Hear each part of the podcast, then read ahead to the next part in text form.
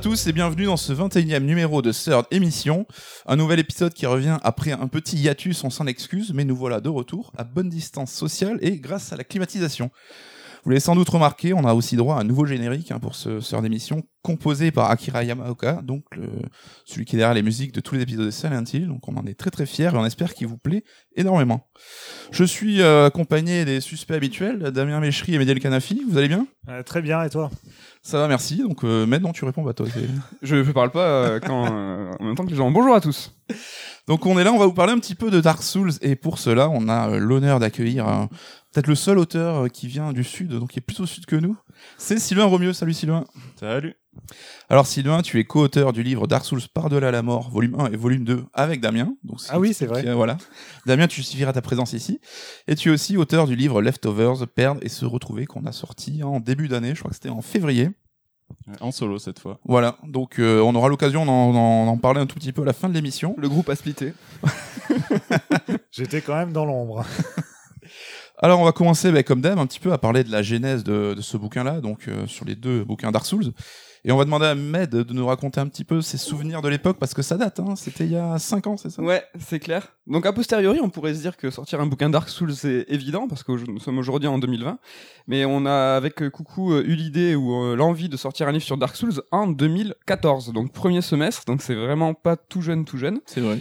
Et euh, bon, ça, en sautant jeter des fleurs, on peut dire qu'on a eu le nez. On, est content aujourd'hui de se dire que ouais, c'était le bon pari à prendre cette série Dark Souls parce qu'il faut savoir que le bouquin, le premier volume, donc votre livre les gars, est sorti pour Bloodborne. Ouais. Donc nous à l'époque il y avait que Demon Souls et Dark Souls qui étaient sortis. Euh, on y reviendra sur la, la- la- toute la phase Dark euh, Souls 2 aussi. Dark Souls 2, oui, mais toute la phase de hype de Demon Souls. Le mal aimé, Souls 1. déjà. Hein? Dark Souls 2, le mal aimé. Ouais, Dark Souls le mal aimé. ouais. Et donc du coup, on- nous, on a, on a senti qu'il y avait quelque chose et euh, on s'est demandé s'il y avait pas du coup des spécialistes. Et même, c'est notre quatrième bouquin, je crois, euh, de ce sœur. C'est un bouquin qui est assez important pour l'identité de la maison d'édition, quand même. hein. C'est vrai qu'on a on avait sorti Resident Evil aussi chez Third qui euh, portait ces trois piliers euh, qui étaient créés depuis euh, Console Syndrome. Mais c'est vrai que Dark Souls, lui, vraiment, il cristallise, on va dire presque l'âme de Third, ce qu'on voulait véhiculer et comment on voulait le faire. Donc Ouais. c'est un livre qui est super important pour nous. Et donc on a commencé à chercher des spécialistes. Des spécialistes. On a aussi cherché dans le sud. Oui. Et donc le plus connu, donc c'était Benoît Régnier, alias Exerve, qui était de Toulouse à l'époque. Voilà. c'est quelqu'un qui a beaucoup voyagé en France et déménagé, mais à l'époque il était avec nous dans la Ville Rose. Et donc, on, on l'a rencontré, on a bu des cafés, on. Ce qui était déjà connu comme le spécialiste Dark Souls Ouais. via sa chaîne YouTube et les vidéos qu'il faisait sur le sujet. euh. Ouais, ouais, il était déjà bien connu pour ça. Et euh, donc il a été très très motivé, très chaud pour euh, pour se lancer là-dedans. Euh, il avait déjà à l'époque cette non envie de parler de l'univers. Donc c'est il a, il- c'est- enfin Benoît a évolué depuis. Hein, vous l'avez vu avec ses bouquins sur Witcher, Diablo et autres. Il, a pris. C'était pas son délire. Ouais, mais il a pris plaisir à faire l'univers, mais à l'époque pas du tout. Il- Voilà. Il, en était, il, affirmait quoi. Il disait moi ça m'intéresse pas. Et c'est lui en fait qui nous a orienté vers Sylvain et qui nous a dit non mais les gars euh, allez voir ce mec-là. Euh, son, son blog est mortel tout ça. Et donc en fait euh, on a fait l'asso- l'association de ces deux auteurs grâce à grâce à Benoît. Ouais, donc toi, Sylvain, t'avais un blog qui s'appelait Chronique Ludique, c'est ça? Ouais, c'est ça. Et euh, c'est un peu, euh, c'était un peu ta spécialité aussi de traiter hein, l'univers des Souls. hein. Ça t'est venu comment l'idée de faire ça hein? Mm, bah, que ça, m'est venu en fait euh, parce que il y avait euh, assez peu de d'articles sur l'univers. Ça parlait beaucoup de difficultés. euh, Ouais, de le build, gameplay, euh, tout ça. Voilà, c'était plutôt sur les systèmes de jeu et assez peu sur euh, tout ce qui est narration et tout ce qui est univers.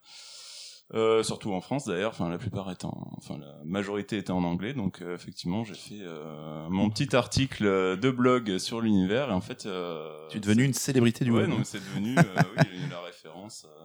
Enfin, du coup, il était cité. chaque question qui portait sur l'univers, du coup, on citait mon article. Et c'était euh, euh, très en surface. Enfin, ça restait très en surface parce que. C'était après- du web, tu pouvais pas te permettre de t'étaler sur Après, des quand j'ai creusé mots, un hein. peu l'histoire, euh, enfin pour le bouquin, euh, effectivement, euh, j'ai T'avais- découvert encore euh, 50 milliards de trucs quoi. Que j'avais pas du tout vu à l'époque de l'article. Et donc, euh, mettre plot twist, patatras, que se passe-t-il? Exer n'est plus disponible. Badaboum, euh, Exerve déménage à Paris et est embauché en CDI chez Gamecult. Ouais, et ça, c'est- ça a été concomitant, enfin de ouf. Quoi. Il a essayé de garder le projet au début, il a, il a, il a essayé de tenir bon, il a continué pendant quelques mois, quelques semaines à nous produire quelques textes, mais il nous a dit que c'était pas possible. Euh, le déménagement à Paris, l'immersion dans la capitale, plus Gamecult, euh, il a dit bah, que c'était pas possible. Donc nous sommes à cette époque en été 2014, et là, on appelle qui quand ça le ne va pas striker, quand ça ne va pas, on Quand rien- presse le mesh button. Quand rien ne va J'étais déjà dans le coin. J'avais un petit orteil qui était mis dans le projet puisque j'avais déjà écrit le chapitre musique à ce moment-là. Je me rappelle que Sylvain et, euh, et euh, Benoît étaient déjà dans, dans la partie, donc euh, ils avaient relu mon, mon article. Donc euh, dans mes souvenirs, c'était à peu près ça. Mais c'est vrai que ça a même été progressif parce que je crois que comme Benoît était pas certain tout de suite de pouvoir euh, arrêter le projet, donc effectivement tu dis continue de produire des textes. Et du coup, moi j'étais venu en renfort pour faire d'abord le, le chapitre création. Et euh, effectivement, au bout de, de trois semaines, euh, Benoît il a compris qu'il n'aurait pas la possibilité de terminer le bouquin, et donc là, je me suis dit bon bah, je me lance, euh, je vais faire la suite. Damien nous a sauvés, encore Voilà. une fois. Et ainsi s'est formé le dynamic duo des deux auteurs qu'on a reproduit donc pour le volume 2. Euh, le volume 2, je sais pas, est-ce qu'on a une petite anecdote euh, lancée sur la créa, machin? Enfin, c'était assez naturel après. Ouais, j'ai pas de. Ce qui est un peu étonnant, c'est que c'est vrai qu'on traite Bloodborne dans le volume 2, ce que les gens s'en rendent pas forcément compte parce qu'il est pas Non, c'est vrai que les gens cherchent valeur souvent le bouquin. Bloodborne, mais euh, ça vous en parlerez mieux que nous, mais il y a une vraie logique de réflexion derrière, et les deux sont indissociables autant dans le développement que dans le traitement des, des deux auteurs. Bien sûr. Voilà. Et donc Bloodborne, justement, ben, on n'en parlera pas dans cette émission parce qu'on a voulu se concentrer sur Dark Souls. On peut leur dire qu'il y aura sûrement un épisode à venir Voilà. sur Bloodborne. On voulait que Bloodborne ait droit à son émission à, à part entière. Donc, euh, bah, Sylvain, quand tu repasses dans le coin, on se fera ça ensemble. Parce que c'est le, c'est le meilleur de la série, ça, c'est important de le dire. Voilà. Et on est donc, tous d'accord. Et on va donc se concentrer sur Dark Souls et même on va remonter un petit peu avant avec Demon Souls, donc qui est euh, un peu la, le, le jeu euh, qui a apporté toutes les idées qu'on a qu'on a pu re- revoir dans Dark Souls, donc qui est beaucoup moins connu, qui a été aussi moins joué et peut-être un peu moins apprécié. Euh, toi Sylvain, t'as connu la série par euh, quel biais? C'était d'abord Demon Souls ou t'as d'abord euh, découvert Dark Souls premier du nom Bah, Demon Souls d'abord, Ouais. euh, en import, euh, comme. euh, Ah, le le puriste. Ah ouais, Le comme puriste. Pas mal de gens. Et c'est vrai qu'il y a, bon, à l'époque, il m'avait quand même euh, moins fait d'effet que Dark Souls. Moi, je pense qu'on en- on y reviendra. Ouais. Euh, mais j'avais vraiment, euh, j'étais, j'avais bien plongé dedans. Je m'attendais pas du tout à un jeu comme ça. Comment tu t'es, pourquoi tu t'es lancé là-dedans? C'est quoi qui t'a intrigué au départ quand t'as vu passer euh, les infos sur le jeu euh? Bon, c'était plutôt l'ambiance après, euh, l'ambiance et euh, le fait qu'on ne prenait pas par la main, c'était Ouais. un des critères. Enfin après c'était par euh, le bouche à oreille donc. euh, Ouais, tu te souviens comment t'en as entendu parler? Parce qu'il est pas sorti tout de suite hein, en Occident. Il a, il a ça, Je m'en souviens pas comment j'en ai entendu Ouais, parler. parce que c'était vraiment un truc de euh, de, de gens qui se filaient le tuyau. euh. Ouais, mais après j'ai dû, je- j'ai dû lire quelques articles. C'est trop dessus. obscur. Ouais, non, je, m'en- je m'en souviens pas. Ah, je sais plus dans quelle année c'était. C'était euh, Ah, en, date, en 2010 ou 2009. Ouais. 2009. Donc euh, voilà, ça fait 11 ans. euh, Je, je me souviens plus exactement quel article ou euh, quel euh, quel message euh, de copain m'a m'a lancé dedans, mais. Et du coup, toi, Damien, euh, c'est vrai que c'est Demon Souls le premier, c'est un jeu qui a pas marqué dès sa sortie, et c'est un petit peu au fil du temps et euh, du bouche à oreille qu'il a un petit peu émergé. Comment tu l'as découvert ce jeu? Je l'ai découvert euh, pendant qu'il était en import, mais je l'ai fait moi au moment de sa sortie en France. Euh, donc euh, quelques mois plus tard quand même. Mais c'était euh, alors ça c'est marrant parce que je sais pas si Sylvain a eu la même, le même tuyau à la base, mais moi je l'ai découvert grâce à euh, un ami entre guillemets qu'on avait sur un enfin sur un forum sur lequel on était en commun, Euh, le forum de background on peut le dire d'ailleurs. hein, du Ouais, c'était peut-être là. Vraiment, je m'en Donc c'était, C'était euh, peut-être là. Ouais, C'était Fred, donc Fred, je te salue si, euh, si Salut, de Fred. ça. Fred qui avait adoré le jeu et qui en avait parlé à Pierre-Yves, notre ami, que je salue aussi. Et Pierre-Yves m'avait montré le jeu chez lui. J'avais trouvé ça intrigant, mais sur le moment, en fait, j'avais été un peu circonspect parce que me présenter le jeu, c'était plus la manière dont le jeu m'avait été présenté à l'oral Ouais. qui m'avait vraiment intrigué. Et c'est ensuite, une fois que je me suis plongé dedans chez moi seul, que là, j'ai eu un peu la, la révélation.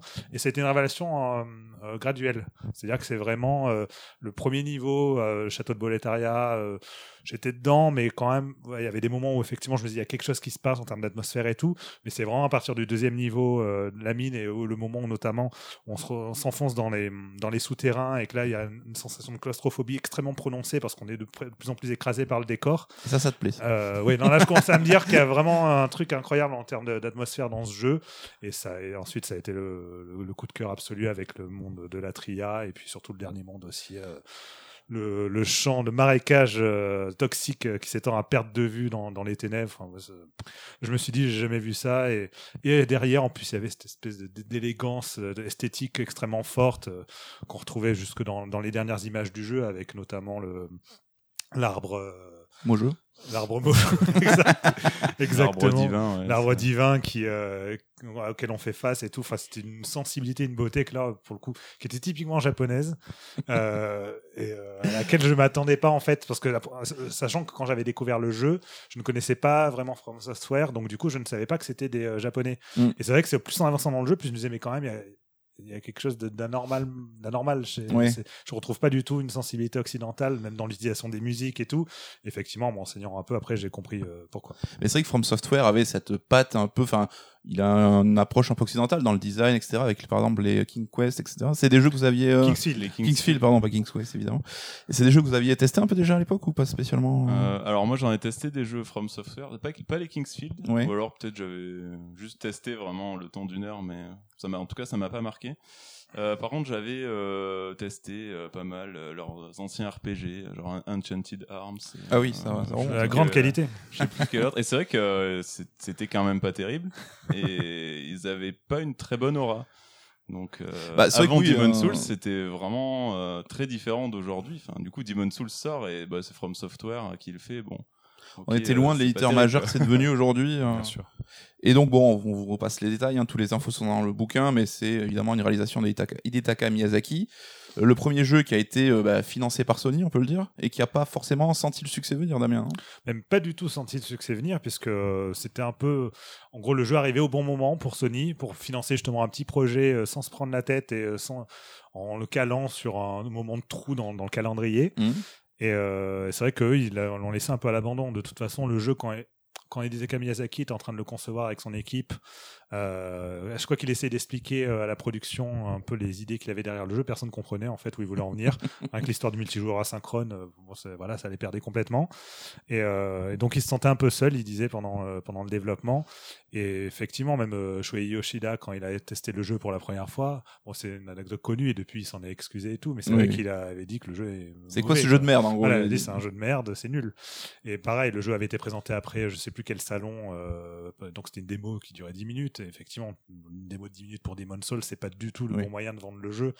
Donc voilà, le jeu était complètement laissé à l'abandon, si bien que finalement, c'est pas du tout Sony qui l'a qui l'a exporté le jeu. Il a été exporté grâce à Atlus euh, aux États-Unis et ensuite grâce à Bandai Namco euh, en Europe. D'ailleurs, Bandai Namco qui ensuite fera le partenariat pour qui a faire. eu le nez creux et qui a senti le truc venir. Euh, Sylvain, toi qui es l'expert sur le sujet, Demon's Souls, c'est la matrice de Dark Souls, il n'y a pas de... Il y a pas de question à se poser là-dessus. hein? En termes d'univers, tu veux dire, de manière générale Ouais, c'est vraiment. Est-ce que c'est le prototype de ce que deviendra Dark Souls ou c'est déjà Oui, une forme oui, aboutie bah, hein C'est sûr qu'il y avait à tous les niveaux, enfin au niveau euh, multijoueur, euh, enfin multijoueur asynchrone, ce que disait Damien, enfin au niveau euh, narration environnementale, au niveau même le gameplay, enfin les, les boutons sur la manette, enfin c'est les mêmes. C'est vrai que Mm. c'est c'est une, on va dire, enfin moi je, je l'appelle comme ça, un, un brouillon de Dark Souls, mais c'est peut-être péjoratif dit comme ça, alors qu'il est excellent Demon Souls, mais c'est vrai que Dark Souls a repris tous ses points et les a améliorés pour en faire euh, quelque chose de vachement plus euh, bankable et, euh, et- Peut-être avec un peu plus de budget aussi. hein. oui, ils avaient plus de budget, ils avaient déjà l'aura de Demon Souls, enfin ils partaient pas avec des euh, des casseroles derrière eux quoi. Et c'est vrai qu'ils ont amélioré tous les points, ils ont ils ont enlevé les trucs compliqués euh, comme le système de de tendance là euh, qui Mm. est dans Demon Souls que personne ne comprenait qui est- qui était enfin sur le papier c'était quand même assez intéressant quoi mais euh, Ouais, c'était très riche hein, comme c'était système. très riche. Bon après, re- remarque qu'ils ont quand même mis d'autres euh, d'autres concepts assez nébuleux Bah, dans le Dark concept Souls. des serments dans le premier Dark Souls, effectivement, était Oui, assez oui. imbitable. l'humanité, tout Ouais. ce qui est humanité. Ils Humanité, ont- c'est vrai qu'elle peut, ouais. Ils ont changé les concepts nébuleux, quoi. et Ah, ils ça reste ont- le plus abscon euh, dans celui de Demon Souls, je trouve. Oui, Demon Souls, Ouais. la tendance, ça revient. Dans Dark Souls 3, ils devaient le faire normalement, mais ça a été euh, quand les mais mecs ils ont plus ça avançait, de toute façon, plus ça a été clair à la fin. Mais finalement, les, les serments dans Dark Souls 3, c'est tu équipes un objet, tu es activé avec le serment. Tu peux changer comme, comme tu Ouais, enfin, c'est à la volée, simple. donc il a rien de compliqué. Mais c'est vrai que les tendances, c'était euh, même euh, complètement injuste parce que plus tu mourais, plus c'était dur. Enfin, c'est délirant comme concept. ouais, mais ce qui était intéressant, c'est que ça déclenchait aussi des, des, Bien des sûr, oui. bonus ou des, enfin, des trucs que tu n'aurais pas vu autrement. Et donc toi, Damien, tu dis même que euh, pour toi, Demon Souls, enfin Dark Souls, c'est un remake de Demon Souls. quoi. Oui, c'est une manière de justement de garder ce côté, euh, comme le dit Sylvain, brouillon de Dark Souls.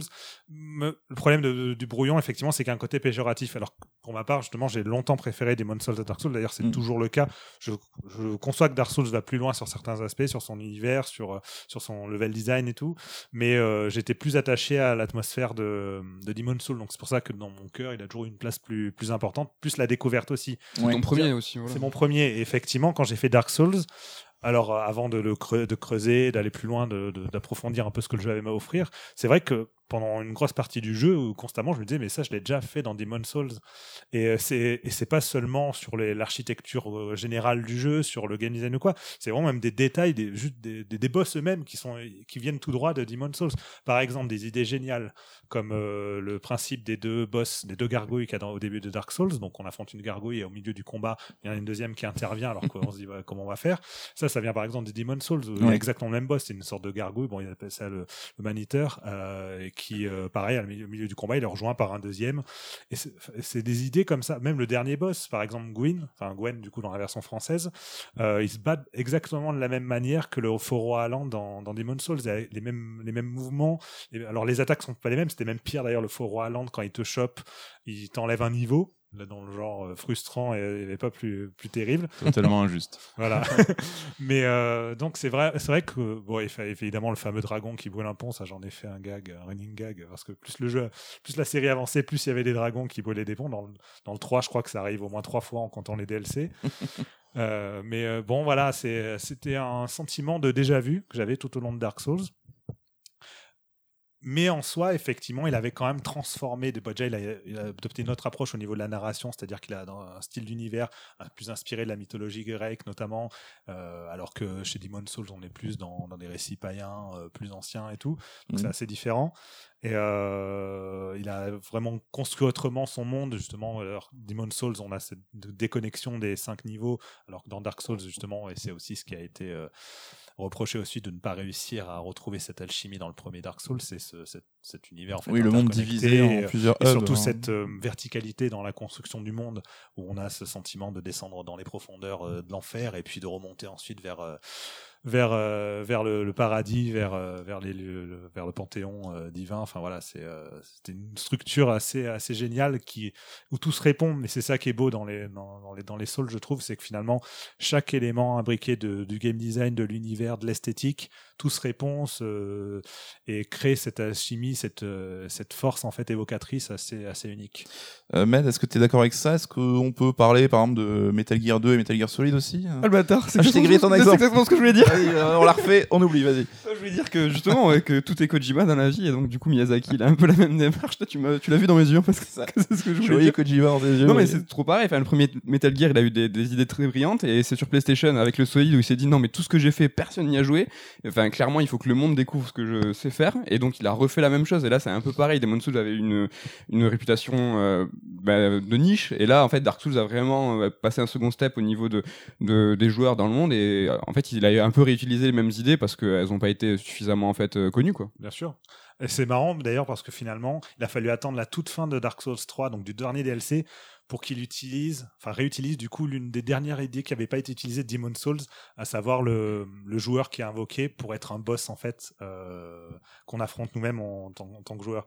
C'était le moine. Voilà, le, Le- moine, le euh, le moine là. euh, dans, dans, Dans Demon, Demon's Souls. et du coup dans, c'est le chevalier à la lance, là je sais plus comment il s'appelle dans. euh, dans, Ouais, dans Il y, en- a un dans le 3. DLC. Ouais, c'est dans le DLC de Dark Souls C'est 3. un espèce de juge là. Ouais, avec le juge justement ouais. qui invoque euh, le personnage et du coup Ouais, effectivement c'est le c'est euh, un joueur qui le contrôle. Donc c'était la dernière idée qui restait encore à être réutilisée. Il s'est dit allez, on va finir Dark Souls en réutilisant la, la dernière idée, mais ça, quelque part ça Ouais, boucle c'est la boucle. l'épisode best Ça a du hein, sens, quand donc, même. euh, Oui, oui. c'est l'épisode best-of, il fallait que tout soit là. Et c'est vrai qu'on a affaire à des jeux qui sont assez difficiles, euh, avec une maniabilité qui est un petit peu particulière. Euh, comment t'expliques, toi, Sylvain, que bah, Demon's Souls soit peut-être moins apprécié? Est-ce que c'est parce qu'il est plus abrupt, un peu plus brut de décoffrage? Non, moi je pense que c'est vraiment un problème d'époque. Enfin après, il est apprécié parce que tous ceux qui l'ont fait, euh, soit à l'époque, soit après, euh, l'ont quand même euh, adoré. Enfin, je connais très peu de monde qui qui disent que c'est que c'est quand même pas terrible. Ouais. Euh, après, euh, ouais, non, je pense que c'est vraiment un problème d'aura à l'époque. euh, Tu penses de- pas qu'il a une structure un peu moins naturelle quand même? Parce que Dark Souls 1, il peut se faire, tu vois, de façon un peu longiligne, où t'as un début, une fin, où tu peux aller devant les... Là, enfin, Demon Souls, la structure du jeu en, en niveau, le côté des tendances, alors tu peux finir le jeu sans t'en soucier, c'est vrai, mais vraiment, comme dit Coucou, je trouve qu'il est un peu plus abrupt, quoi. Qu'il est... euh, Un peu sec, peut-être. Ouais, Ouais, bah c'est oui, euh, il y a moins de forme, clairement. ouais, je- Mais Voilà, euh, c'est aussi ce qui fait son charme. Après, t'as ouais, les cinq mondes, ils sont bien, tu les dissocies bien chacun, tu les fais effectivement dans l'ordre que tu veux. Ça, ça peut être assez perturbant parce que t'arrives dans le monde 5, euh, tu dis le monde 5, déjà, ça va être la fin. Et tu arrives dedans, c'est que du poison. Donc euh, tu dis, euh, bon, ça je le ferai vraiment à la fin. Mais tu peux les tester euh, quand tu veux. Enfin, pareil, le monde 4, le premier euh, le squelette là, du monde 4, mais euh, il t'explose en deux secondes. Après, c'est un truc connu, Ah. c'est qu'effectivement, tu peux avoir l'une des meilleures armes du jeu très rapidement au début du monde 4 si tu esquives le squelette et que tu fonces. oui, euh, après, il y a des. Même dans Dark Souls, si tu tires sur la queue Oui. du dragon, t'as euh, la... enfin, t'as Après, une arme de fou dès fran- le début. très quoi. franchement, cette division en plusieurs mondes, c'est vrai qu'on peut aller dans chaque monde dans l'ordre qu'on veut, mais en fait, il y a vraiment un ordre spécifique à suivre. euh, Qui est assez qui est naturel. conseillé, ouais. quoi. Oui, Un peu la. Megaman, quoi. Oui, un ordre qui est conseillé, qui est assez logique. hein, donc, euh, euh, Ouais. Et toi, Damien, du coup, euh, bah, je sais ce que tu vas me répondre, mais si euh, tu devais euh, citer un premier jeu pour commencer, ça serait plutôt Demon's Souls que Dark Souls 1 ouais, c'est une question assez, euh, assez particulière. Assez intelligent, merci. Non, non, mais je sais pas. Franchement, je sais pas. euh, parce que dans l'absolu, Dark Souls, effectivement, est justement un peu moins sec. Donc, peut-être plus. C'est accessible. Moi, je le trouve plus moderne Dark Souls, alors que Demon Souls, il est tu vois plus jeu vidéo avec euh, t'as les petits niveaux, t'as les niveaux, euh, pas la Megaman, mais tu vois, tu peux euh, te dire euh, ah je vais aller au 5, ah non c'est trop dur, il faut que je revienne. Dark Souls, même si c'est vrai que tu peux te perdre dès le début et tu peux prendre un, un chemin où tu sais clairement que c'est pas par là qu'il faut aller, je le trouve euh, plus euh, contemporain avec des guillemets que vous ne voyez pas, mais euh, Je vois ce que tu veux dire, même si dans l'absolu, on pourrait dire que la structure de Dark Souls, c'est aussi celle de n'importe quel Metroidvania. Donc, Exactement. c'est pas si contemporain que ça. Ouais, mais, Mais, la façon euh, dont elle est présentée, Oui. c'est surtout Oui, ça. oui. Par rapport à son contexte de sortie, il était plus. Oui, parce que euh, Demon Souls, c'est un niveau, un boss. euh, et tu Ah oui, reviens oui. au Nexus, tu refais tes trucs et tu repars sur le niveau suivant. Oui, clairement. c'est- Même si dans l'absolu, on reste quand même sur le- la même idée, c'est-à-dire qu'à chaque fois qu'on bat un boss dans Demon Souls, on a une espèce de plantée dans une d'épée plantée dans le sol, Ouais, ou ouais. c'est une stèle, je sais plus, qui peut, à laquelle on peut se téléporter. Ça revient même que finalement les, les feux de camp de, de Dark Souls sont un peu dans la, dans la même idée. Donc, euh, C'est la para quoi. Ouais, mais peu. Dark Souls, tu, tu te perds vraiment dans le monde, tu vas dans les profondeurs et tout, et là, Mhm. quand tu tombes sur le, tu sais pas où sont les feux. Oui. Tu tombes sur le feu, c'est un moment de Ah, répit. en plus, tu peux pas, tu peux pas te téléporter oui. au début du jeu. Donc, tu, même alors à la que fin, tu peux te téléporter Souls, qu'à tu- certains feux Oui, spécifiques. Demon's Souls, qui tu reviens au. Nexus et tu peux repartir Oui. d'où tu veux. En fait, t'as une espèce de sécurité, c'est le foyer, quoi. Alors qu'au début de Dark Souls, bah, t'as le sanctuaire de Lichefeu, là. Oui. Donc, c'est un peu ton foyer. Tu dis, c'est mon nouveau Nexus. Oui. Et alors qu'en fait, pas du tout. C'est, tu, plus t'explores euh, le monde de Dark Souls, plus tu t'enfonces et la découverte d'un feu, c'est, euh, c'est un grand moment, quoi, à chaque fois. euh. Et bien plus justement que dans les suites ou dans les suites, bah, on peut se téléporter dès le début.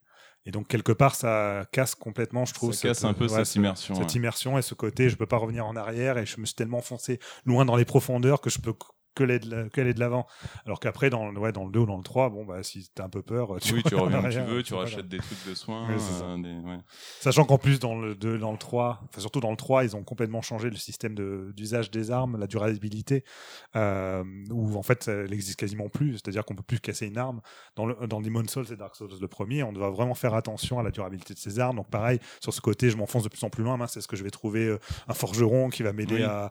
Est-ce que j'avais suffisamment d'objets pour réparer mes armes et tout? Ça, c'est un des trucs Bah, du moment que tu mets de la ensuite, hein. téléportation euh, partout, euh, Oui. tu peux te téléporter au. Ça. euh, voir je crois que c'est à partir du tout 2 que la- le, le feu de camp, enfin le point de téléportation, te soigne, en fait, te répare les armes automatiquement, je crois, si je me souviens bien. Donc à partir de là, c'était fini cette idée aussi. Oui, on vient de voir donc parce que Demon's Souls et Dark Souls ont en commun.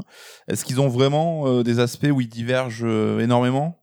Sans rentrer trop dans les détails, plus en termes de philo- philosophie globale, est-ce que Demon's Souls a son identité à part? Ou est-ce que c'est vraiment le Dark Souls 0 quelque part hein? Bah, en termes de narration, enfin, d'univers, moi je trouve que bah, Demon's Souls, il a en fait euh, chaque monde a son, on va dire son micro-univers Mhm. qui s'inscrit euh, dans un fil rouge, euh, enfin qui est cohérent, enfin qui existe et tout ça, il y a pas de souci. Mais là où Dark Souls, il a vraiment un monde complètement cohérent. Où en fait dans l'intro de 1 minute 30, euh, il t'explique tout. Tu connais absolument tout ce qu'il faut euh, sur l'univers Dark Souls. Et après dans, dans tout le monde, tu découvres un peu les détails. Euh, voilà, moi je trouve qu'il y a une grosse différence, enfin, vraiment en termes de, de narration et d'univers. euh, Ouais, la manière de poser l'univers donc. euh, ouais. Damien Non, c'est vrai. Ah, Ça et plus le level design, c'est les deux points principaux qui divergent, je pense. Parce qu'au-delà de ça, sinon, c'est vrai qu'on se retrouve de toute façon avec une formule assez, assez similaire. Jusque d'ailleurs, parce que tu parles de l'intro, ça me fait penser à l'utilisation musicale, qui est la Mhm. même entre les deux jeux, donc à savoir des musiques qui sont centrées uniquement sur les combats contre les boss, à deux, trois exceptions près où peut y avoir des musiques pendant des lieux où, mais c'est très, très, très rare. Oui. Et, euh, et les musiques elles-mêmes, ont... alors c'est pas les mêmes compositeurs, c'était Shunsuke Kida pour le pour Demon Souls et Motoi Sakuraba pour euh, pour Dark Souls le premier. Et euh, et même les musiques sont quasiment identiques dans leur utilisation. Par exemple, la musique justement de, du Nexus de Demon Souls, avec ses notes très éparses, euh, avec des longs silences et tout. Ça a été repris à l'identique pour euh, Sanctuaire de Lichefeu dans, dans Dark Souls. Il y a vraiment des idées, euh, même le thème principal de, qu'on a dans l'intro de Demon Souls, le motif est inversé pour l'intro de Dark Souls. On est vraiment voilà, sur un jeu de miroir. Ça se répond. euh, ça se répond clairement. Ouais. Donc on sent qu'il y a une philosophie qui, qui se transmet. Et on sent qu'il y a une direction en fait dans ces jeux. C'est là où on peut parler de jeu d'auteur en fait. C'est qu'on sent clairement une vision qui, euh, qui transparaît sur, sur l'ensemble de, de l'aventure. Très bien. Alors du coup, nous sommes en août 2020 et il y a deux mois, Sony a annoncé euh, le développement d'un remake de Demon's Souls, donc confié à l'équipe de Bluepoint Game, donc qui n'est pas l'équipe originale, hein, c'est une nouvelle équipe qui est dessus. Euh, on a vu une première vidéo, donc euh, on va pas évidemment s'engager parce que le jeu est pas encore sorti, mais c'est quoi votre feeling là-dessus? Est-ce que ça vous donne envie? Est-ce que c'est une manière pour Sony un peu de, de se rattraper, de pas avoir cru dans le premier Demon's Souls à l'époque? Alors ils se sont déjà rattrapés avec Bloodborne. C'est-à-dire qu'ils se sont dit, ah, justement, il l'expliquait. D'habitude, en temps normal, c'est les, enfin, les, les studios qui viennent nous voir pour nous proposer des projets. Là, c'est nous qui sommes allés voir From, From Software pour dire, ah, ça serait cool quand même qu'on fasse quelque chose ensemble. Euh, J'ai vu que ça marchait bien. c'était sympa, Demon's Souls, à l'époque. Donc voilà, c'est vrai que c'est un peu. euh, Sylvain, t'as vu la vidéo de- du nouveau du remake de Demon's Souls T'en Oui, penses oui, quoi? Évidemment que j'ai vu. Euh, J'en pense. euh, bah après, on, on a quand même pas vu grand chose. On a vu quelques screens en plus de la vidéo aussi. Ouais.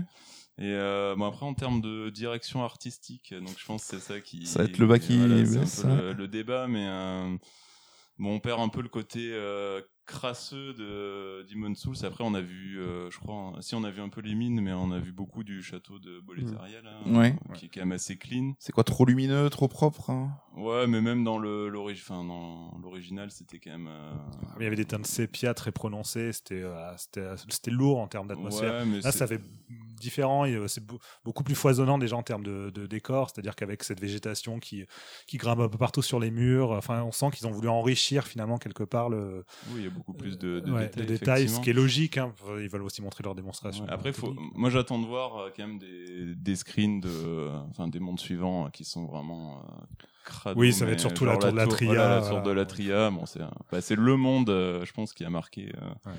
95% des joueurs de Demon Souls, mais euh, Et vous attendez euh, des nouvelles, euh, des améliorations, des nouvelles fonctionnalités de gameplay ou vous préférez un remake plus fidèle, euh, plus proche de l'esprit de l'original hein? Non, mais en gameplay, il était déjà quand même euh, plutôt bon. Bah, Aujourd'hui, après, ça ferait peur. Je Ah, pense pour ceux qui ont l'habitude ouais, de Dark Souls ils vont faire 3. un truc peut-être un peu plus nerveux, mais euh, Ah, faut Moi, je pense qu'il faut qu'il touche à rien. Je sais pas dans quelle mesure From Software va, va pouvoir. Bah, c'est ça le problème, c'est que c'est pas From Software qui est derrière. Voilà. donc, euh, Après, Bluepoint a dit que c'était le remake sur lequel ils allaient avoir le plus de latitude et qu'ils allaient même repenser un petit peu. Le... Moi, c'est ça qui me fait jeu. peur. En règle générale, là, c'est vrai que le, le trailer, on peut en penser ce qu'on veut au niveau de la direction artistique. Ce qui fait flipper, c'est que c'est un petit peu plus clean. Parce qu'à l'époque de la PlayStation 3, euh, il y avait ce côté un peu jeu pas très joli, mal codé, et ce, ce un peu brumeux. C'était aussi le fait qu'il était euh, pas très beau, quoi. Mm. Mais ça faisait, ça, ça contribuait à l'ambiance. Un peu comme les Silent Hill de l'époque ou les jeux 64. Mais, mais, ah, j'exagère, je suis une petite blague.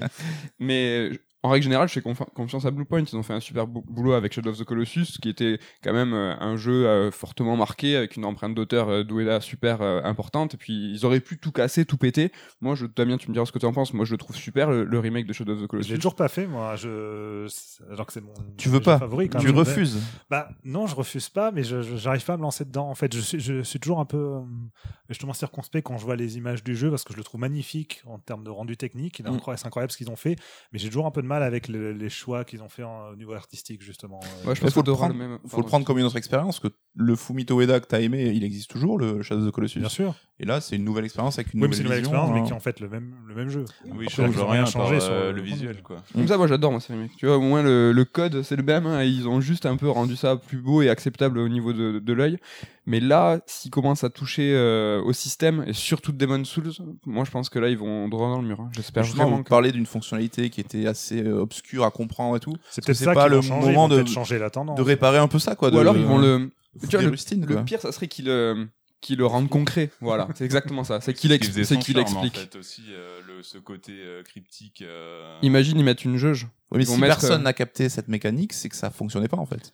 Bah si. Ouais, mais là, on peut dire ça de- pour tous les Je Souls. suis là, en je fait. joue l'avocat du diable. hein. Chaque Souls, en- bon, mais maintenant ça va, tout le monde les connaît depuis des années, c'est étudié dans tous les sens sur Internet. Mais chaque Soul, justement, c'est ça faisait aussi partie de la richesse de l'expérience et notamment aussi de ce côté communautaire très fort. Mm. C'est de découvrir les secrets des jeux, en fait, euh, Oui. parce qu'il y a des secrets extrêmement bien cachés.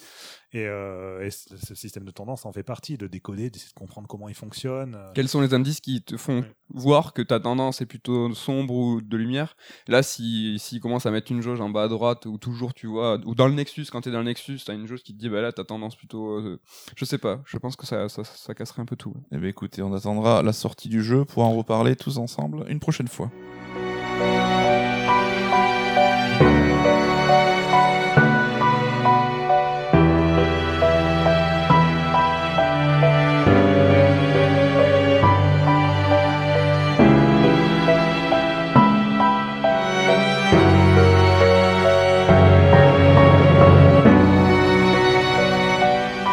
C'est la rubrique que vous attendez, le chaud-froid, la, la rubrique la plus originale dans laquelle on demande à l'auteur son épisode préféré et son épisode le plus détesté. Mais il y a un petit twist pour cet épisode. On va justement parler des boss parce que les boss c'est plutôt important pour les Souls.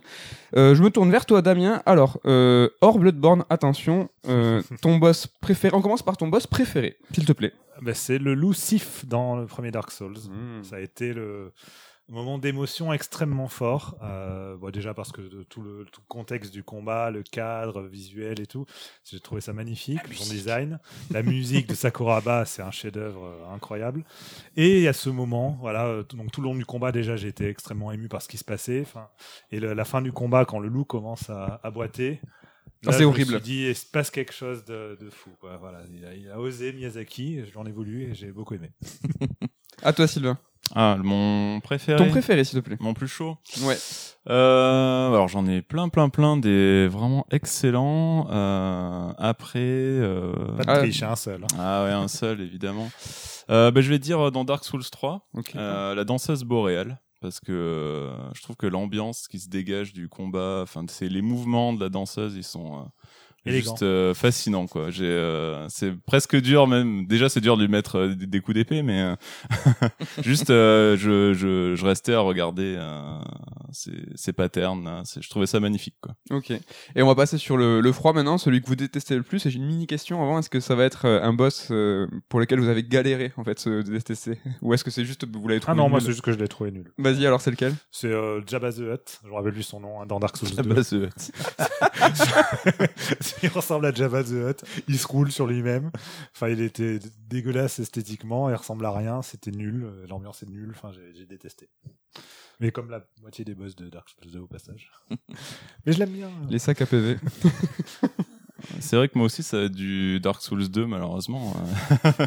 c'est là qu'on trouve euh, le pire, on va dire. Mais euh, alors moi, j'en ai pas forcément un, donc c'est- un peu gris, hein, n'est-ce pas? C'est chaud-froid en même temps.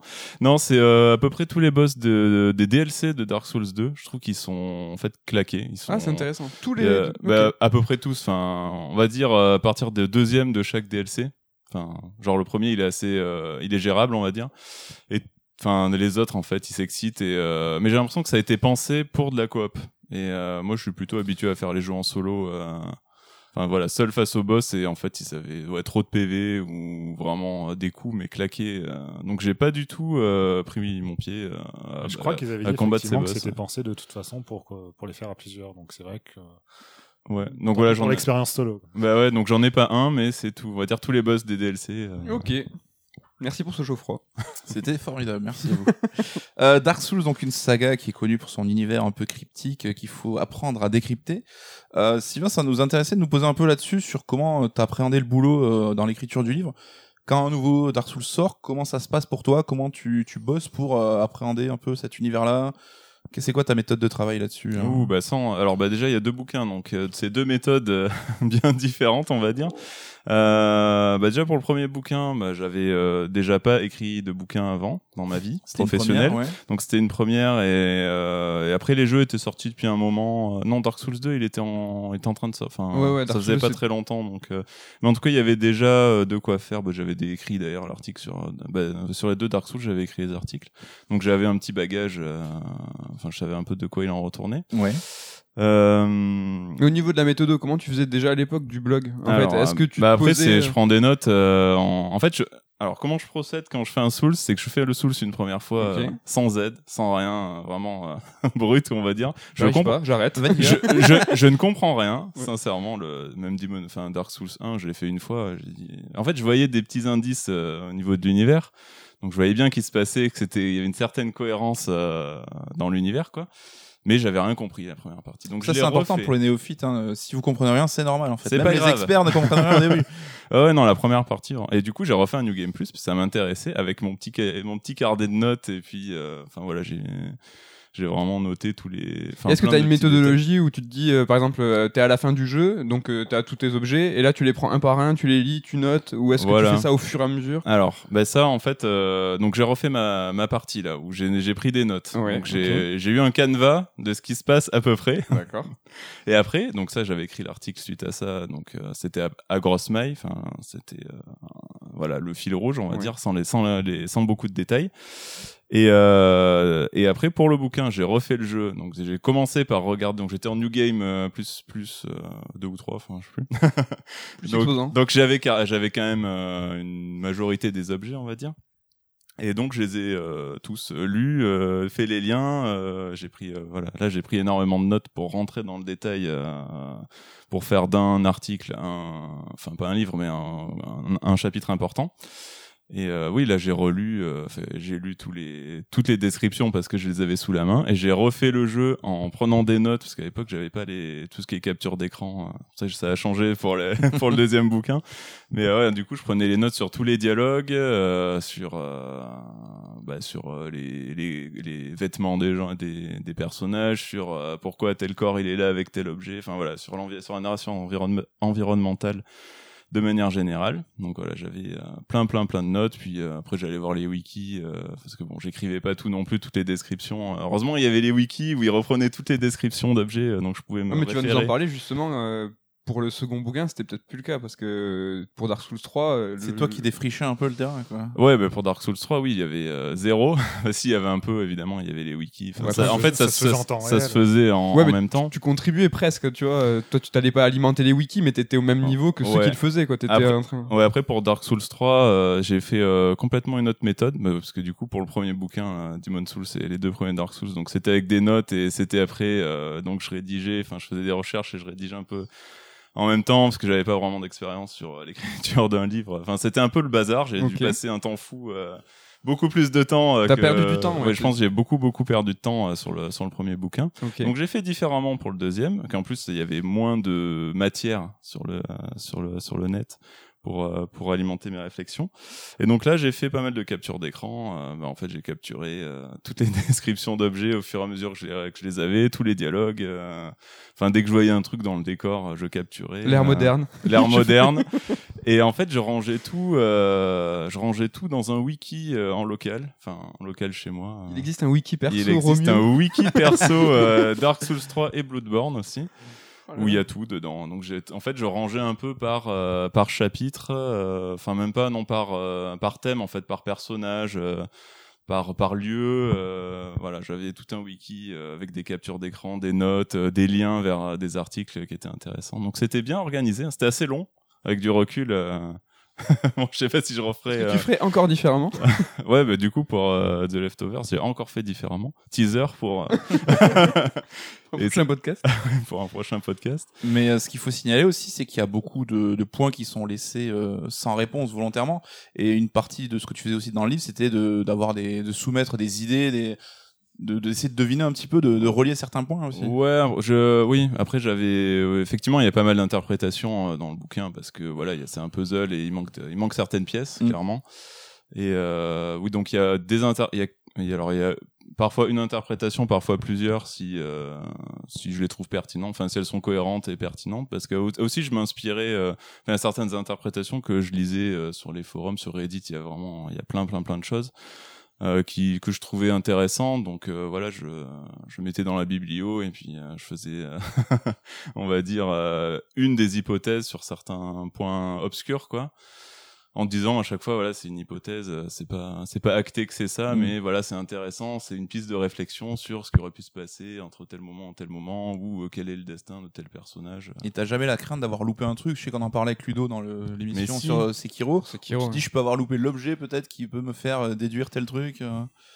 Non pas forcément louper l'objet mais louper euh, Un lien? des liens ouais plutôt euh, des trucs évidents entre un personnage et un objet et que je vois pas forcément comme ça et qui en fait euh, bah, c'est évident euh, parce qu'il y a tellement d'informations euh, bah, après la narration environnementale t'as de l'information partout surtout dans les Souls où c'est hyper cohérent.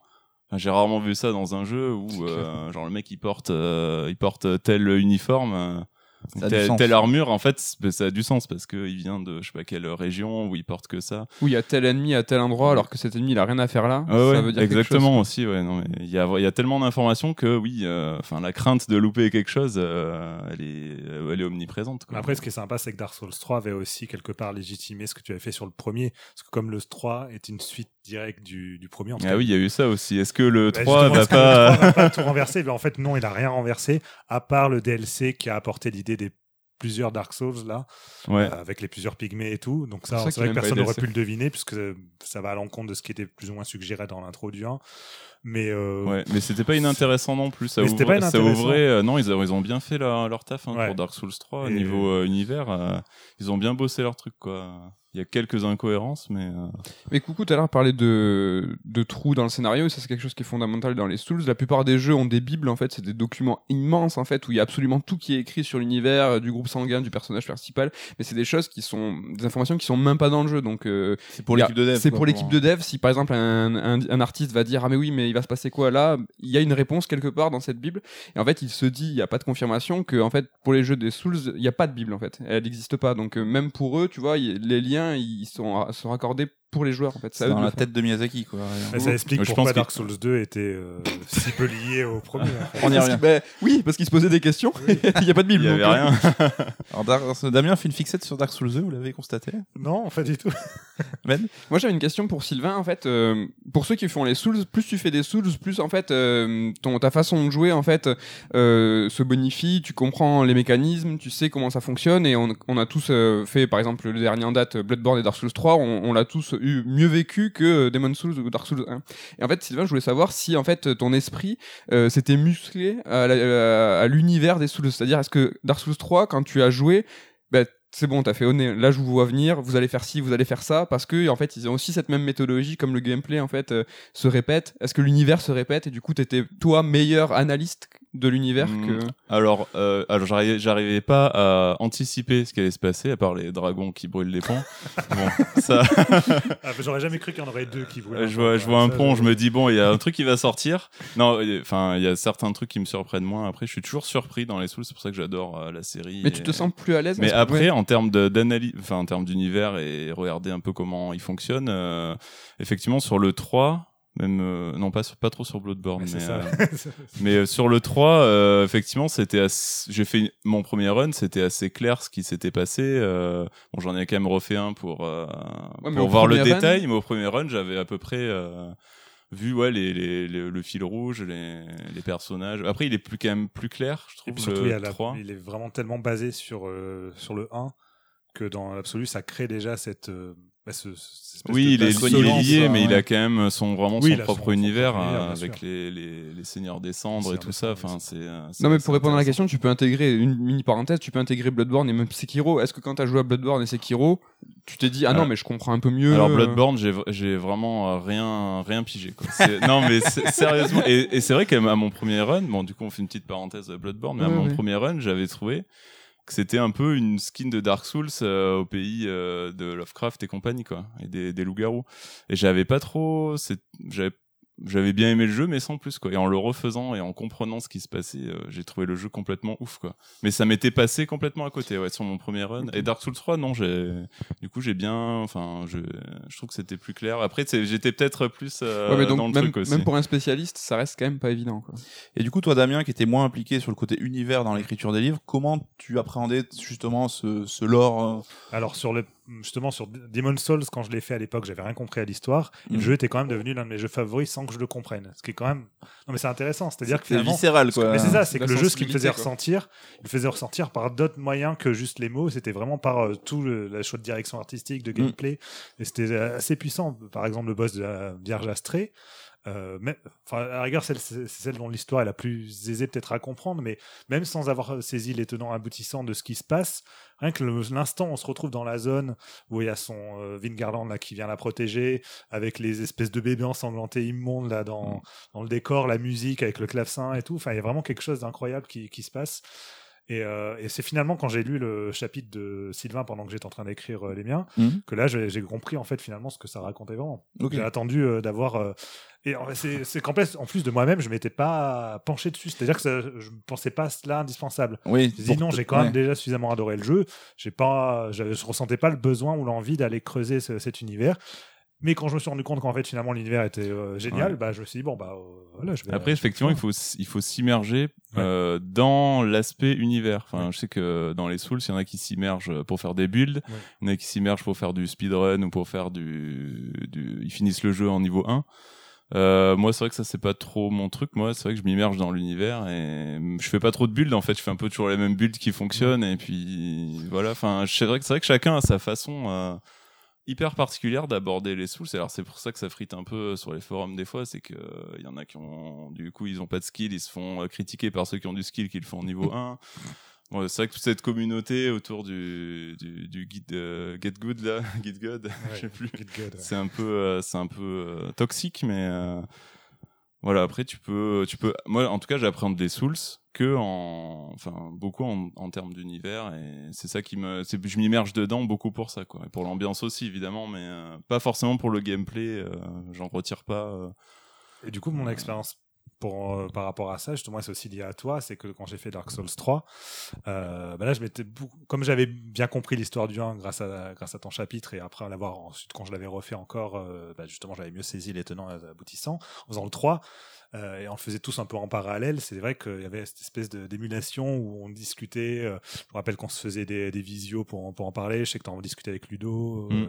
euh, le même Ludo, un de Third, hein, euh, qui en C'est discutait aussi avec moi. Enfin, Auteur voilà, de on- du livre Sekiro. on avait tous nos, nos théories euh, sur certains points, on- des éléments de détail. Même, je me rappelle, parfois, j'étais en train de refaire le jeu donc euh, pour euh, pour le bouquin, et j'étais tombé sur euh, le détail des statues de rois avec les ailes d'ange. Je me dis mais euh, on n'a jamais parlé de ça dans, quand on a discuté de l'univers. Donc je t'avais appelé pour qu'on en discute. Genre, mais est-ce que tu as des indices là-dessus? C'est vrai qu'un détail, en fait, tu peux, Oui. euh, tu peux creuser sur un détail pendant trois quarts d'heure, quoi. C'est, euh, Et donc c'était passionnant. C'est un aspect que j'avais pas vécu euh, avec la- mes premières expériences Souls et qui a encore apporté à enrichir euh, l'expérience.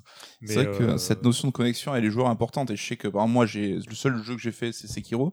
Et Matt, t'as été un peu mon, mon sénine là-dessus et tu m'as donné quelques clés pour, euh, sans rien dévoiler, mais pour que je puisse euh, mieux comprendre et mieux me voir ce que euh, le jeu voulait que je fasse, en fait. Et du coup, pour quelqu'un qui découvrirait les Souls aujourd'hui, alors sans parler de conseils, mais comment vous leur pourrez l'indiquer des bonnes façons d'appréhender euh, la partie univers, comment bien s'immerger, comment essayer de, de comprendre un petit peu, Ouais, après, le- les indices.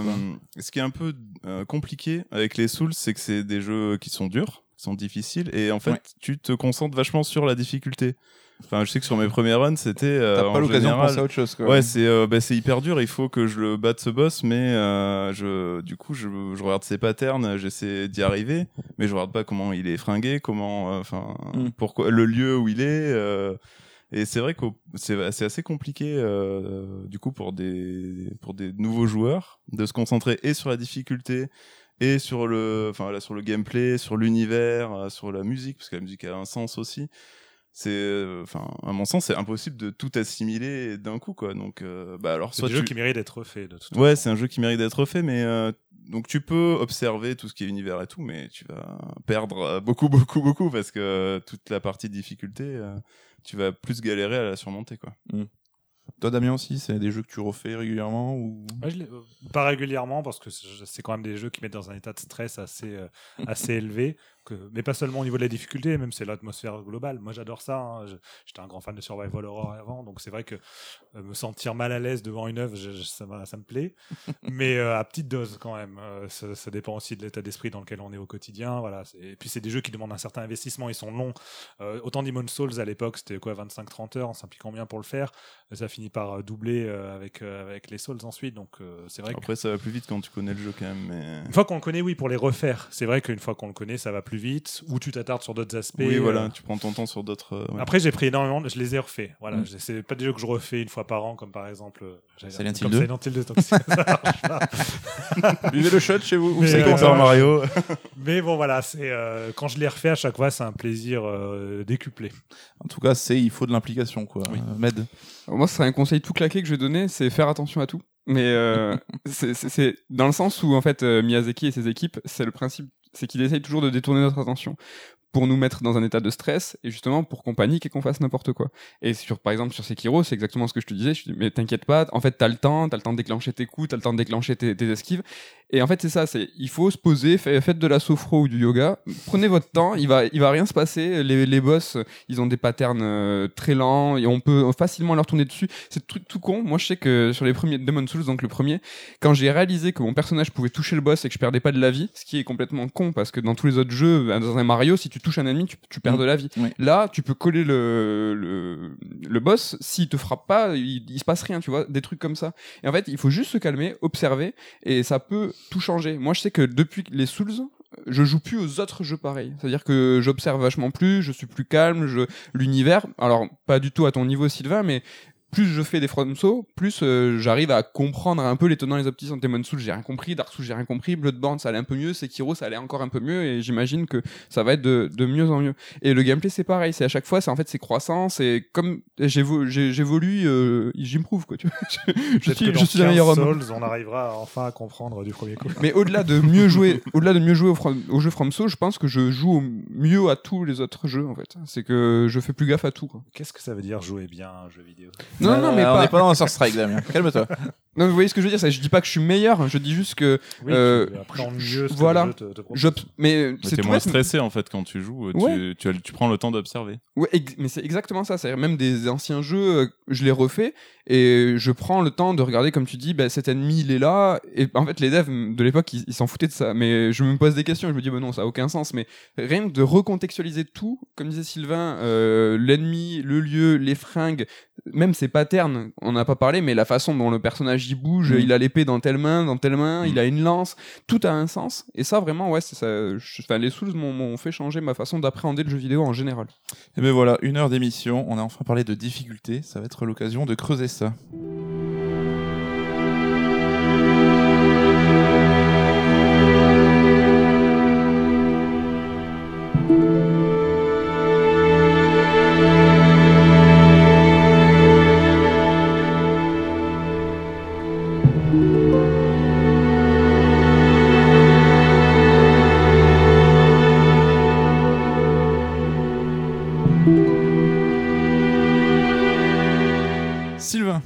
Si tu étais un créateur de jeux vidéo japonais mais qui n'est pas Miyazaki, tu serais qui?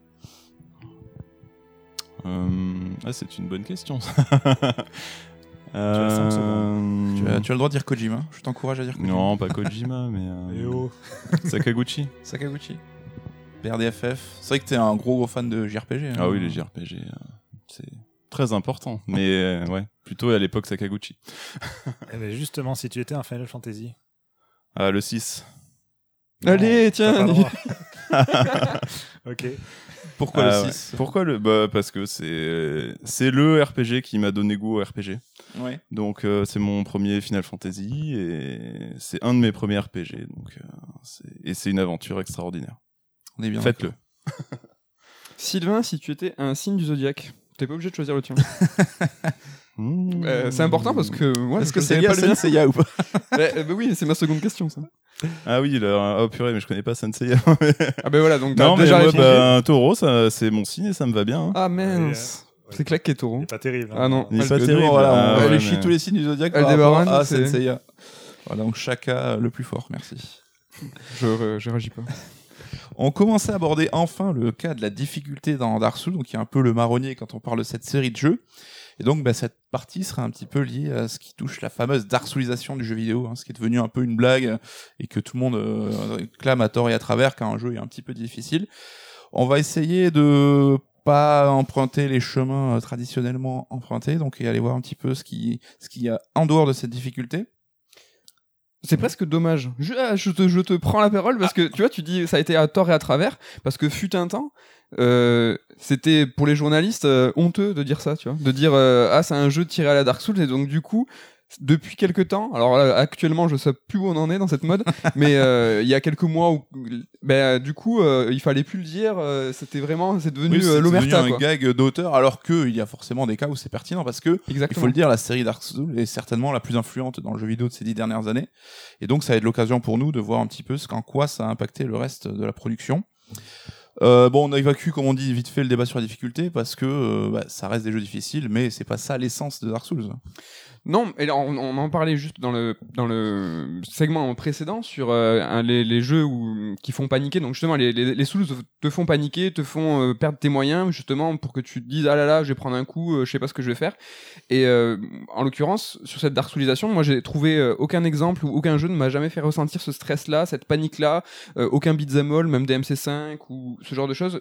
Oui, il y a des gros coups qui t'arrivent, des boss qui sont impressionnants par leur taille, par leur vitesse, mais euh, t'es dépassé par la difficulté au premier sens du terme, mais t'es jamais euh, sous, alors personnellement sous le coup de la panique, Mm. comme les Souls peuvent me, me le faire ressentir euh, euh, ben, 100% du temps. Damien, tu en parlais, la musique par exemple, qui contribue, alors chaque détail contribue à ce stress-là, mais la musique, voilà, t'as quelqu'un qui te gueule dans les oreilles pendant qu'il y a un autre qui t'agresse et qui fait quatre fois ta taille. Enfin, tout ça contribue au fait que, et ça, est-ce qu'on a trouvé des exemples? Est-ce que vous, ça vous est déjà arrivé Moi, il y a aucun jeu, aucun joueur a réussi à trouver l'essence de ça, de cette panique-là, et ça, vraiment, c'est assez rare. Et je pense que c'est super difficile parce que justement, personne n'a réussi à le faire. Quoi. Après des, des jeux avec un du coup plutôt un gameplay action, euh, effectivement j'en vois pas. Après j'ai en là je pensais euh, quand tu disais peur panique, je fais n'importe quoi. euh, C'est vrai que alors ça n'a vraiment rien à voir, mais euh, je pensais plutôt à des jeux comme euh, Subnautica Ah. où en fait tu explores genre les abysses, tu vois rien et il y a des bestioles, tu sais pas où elles sont, t'entends des trucs. Et quand tu vois, ça te met dans une peur panique. Mais c'est vrai que c'est un peu différent des Souls où tu dois te défendre, euh, mettre ton bouclier. euh, parce que là, en fait, t'as qu'une échappatoire. C'est, bah, tu peux avoir un missile, mais euh, tu l'as jamais sur toi, quoi. mais euh, la, la seule échappatoire, en fait, c'est la fuite. Et quand tu sais pas d'où ça vient, c'est vrai que moi, ça me met dans une peur panique où je peux faire n'importe quoi. Mais c'est, c'est un peu lié à des jeux de flip où. C'est un peu différent, quoi. Ouais, mais c'est un- vrai qu'en termes de jeux d'action, euh, j'ai pas forcément euh, d'exemple. où, C'est un poil euh, différent, en ouais. où t'as la pression vraiment face à l'adversaire. Ouais. Et on sait que la formule Souls, même si elle est peut-être pas évidente à synthétiser, c'est quelque chose qui est très compliqué à, à reprendre et à dupliquer.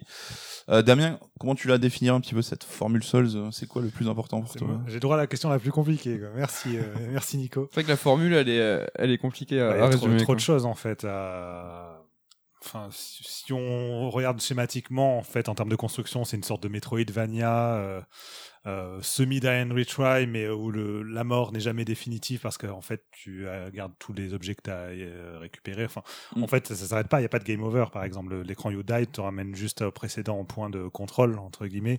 Selon le jeu, ça, ça varie plus ou moins. Mais euh, enfin, Et c'est peut-être ça le truc, c'est que c'est pas la formule, elle est trop dure à synthétiser parce que dans Demon Souls, enfin, il a rien inventé le jeu. Il a tout a été pris d'autres jeux. En fait, c'est la formule, c'est cette ama- asynchrone peut-être. Peut- peut- peut-être, mais ce n'est qu'un, tu vois, un ingrédient de. Oui, mais c'est vrai que sur le plan de la difficulté, c'est on re- retour à- au jeu vidéo old school en fait quelque part. Quoi. Après, euh, c'est pas euh, frustrant comme un, un, un jeu à l'ancienne parce que, comme euh, disait Damien, en fait, tu récupères des objets. En Mm. fait, tu accumules des choses pendant euh, ton run, enfin ton run ou avant que tu meurs, quoi. Tu accumules des choses.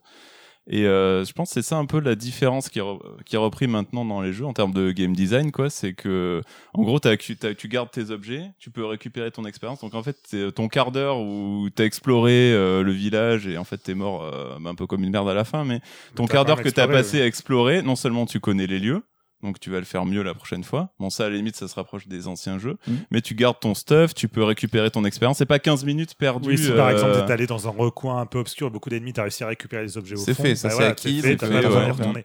Et au-delà de ça, c'est un and retry qui est pas, euh, qui est pas, pas tout le temps en tout cas, justement, c'est pas fourbe. C'est-à-dire que la plupart des die and retry de l'époque, c'est des jeux où tu meurs, tu... mais tu pouvais pas le savoir. C'est en gros, Mm. tu meurs. tu recommences le truc. Maintenant, tu sais quel piège à tel endroit, hop, tu l'esquives. Là, dans Dark Souls et dans les, enfin, dans les Souls, il y a des pièges. La plupart, tu peux les deviner en fait. Tu- si tu es observateur, Mhm. par exemple, euh, je sais que dans Demon Souls, tu as un moment des ennemis qui te font rouler une pierre en feu sur toi. Bon, bah, si tu as été observateur, qu'en fait, avant de, de tourner euh, au niveau du mur, bah, tu as tourné la caméra et tu as vu qu'il y avait ça en haut, tu- mais tu fais attention, tu t'approches un peu, tu fais ouais, qu'est-ce qui va se passer? Après, il y a des. Ils font, il fait exprès le jeu justement de jouer là-dessus, euh, c'est-à-dire de, de- et c'est aussi une leçon. Par Mm. exemple, as sur des, des trappes euh, au sol ou des, des, des mécanismes que tu enclenches sans faire exprès, et ça va tirer des flèches sur toi. Et souvent, les flèches, elles vont arriver de face. Mm. Et à un moment dans le jeu où la flèche, elle va arriver de derrière. et donc, à force, tu vas dire, ah, c'est bon, je connais ce, ce piège, j'attaque de face. Et en fait, non, un tu petit fais- taquet voilà. pour.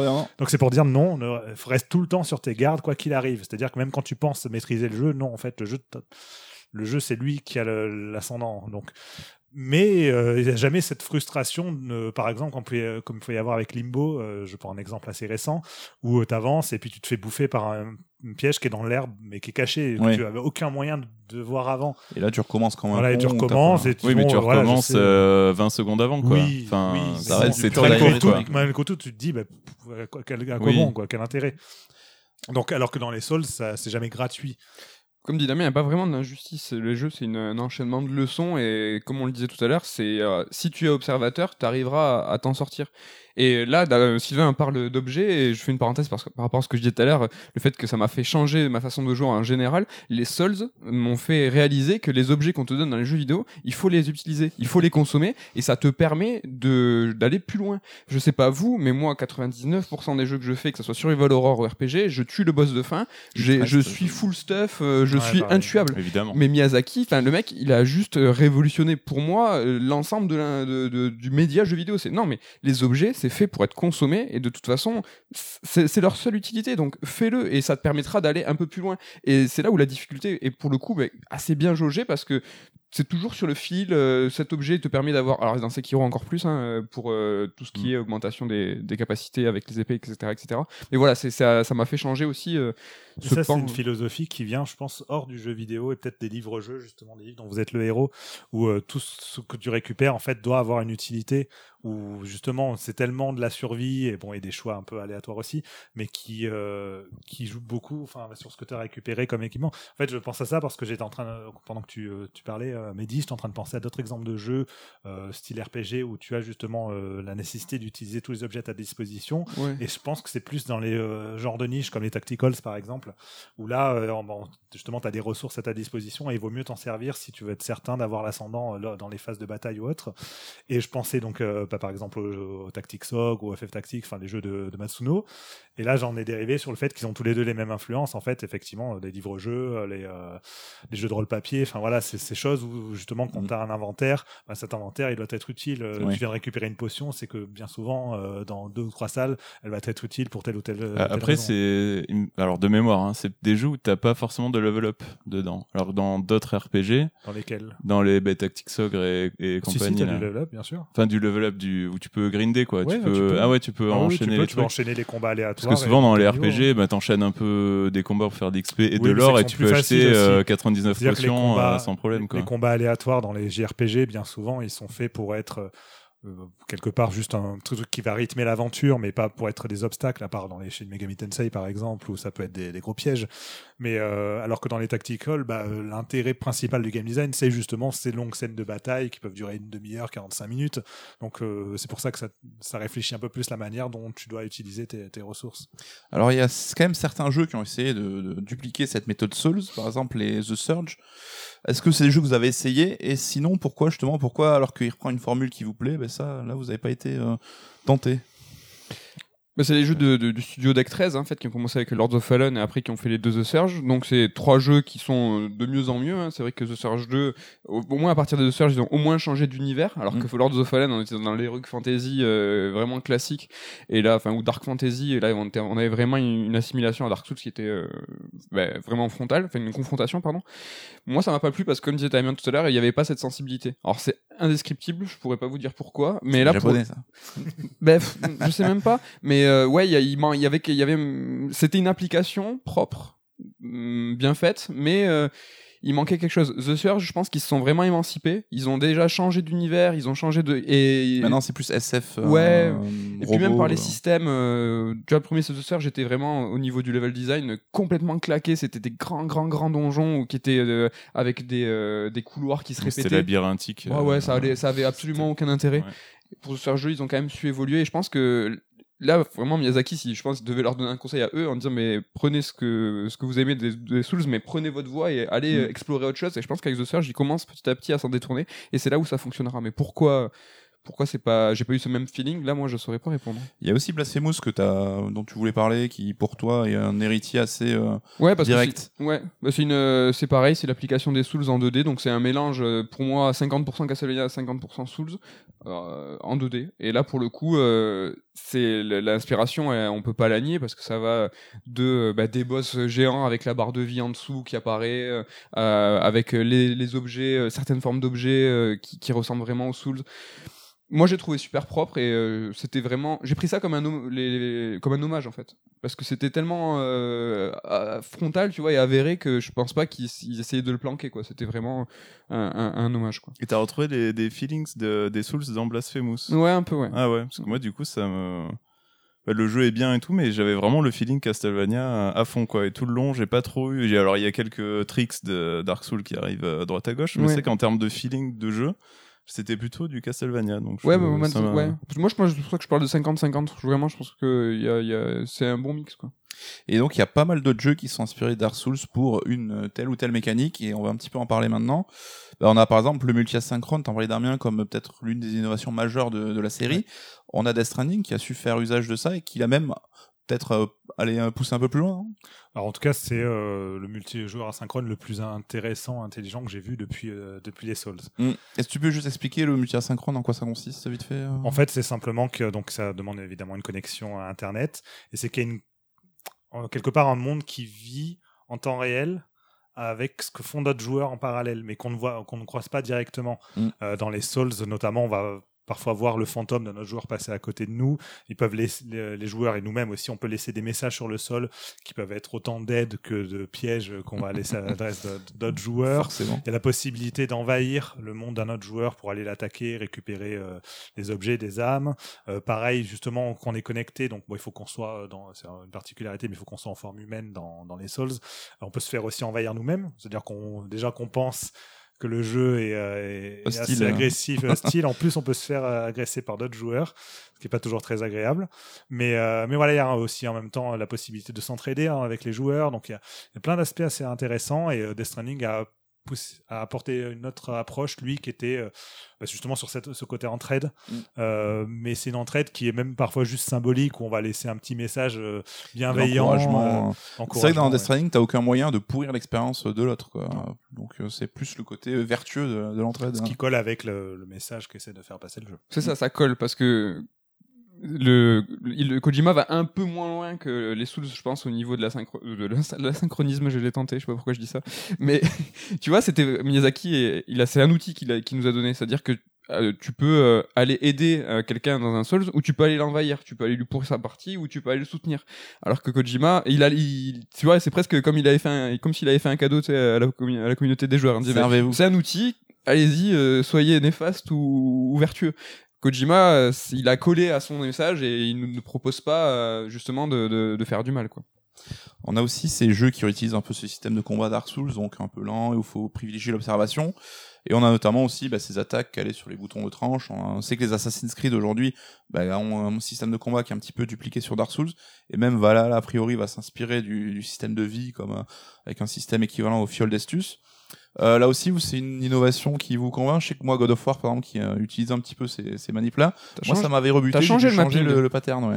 Et c'est vrai, on n'a pas trop parlé, Sylvain a- l'a évoqué, mais le mapping des, des boutons, c'est vrai que ça, ça a été quelque chose qui a été assez important et qui a été repris euh, bah, par Assassin's Creed. euh, pile au moment où ils ont décidé de changer leur système de combat, Mm. ils ont pris le, ma- le mapping à la Souls et là, pour le coup, c'est vrai que difficile de nier la, la paternité de- du truc. Quoi.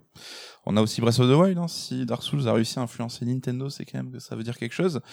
Euh, Mais là, c'est comme on disait tout à l'heure, c'est vrai qu'il y a eu euh, la première vague en fait d'inspiration. T'as les gens qui ont pris la formule des Souls et qui ont essayé de la dupliquer, tu vois, un peu bêtement, parce Ouais. que justement ils ont pas la formule magique ou en tout cas ils l'ont pas comprise Oui, c'est tel ingrédient, on le reprend Voilà. à l'identique. à l'identique. Et là, on, va, on, en- on reparle des jeux 13. Et là, les jeux, les- le temps a passé. On est maintenant à 10 ans, 10 ans plus tard.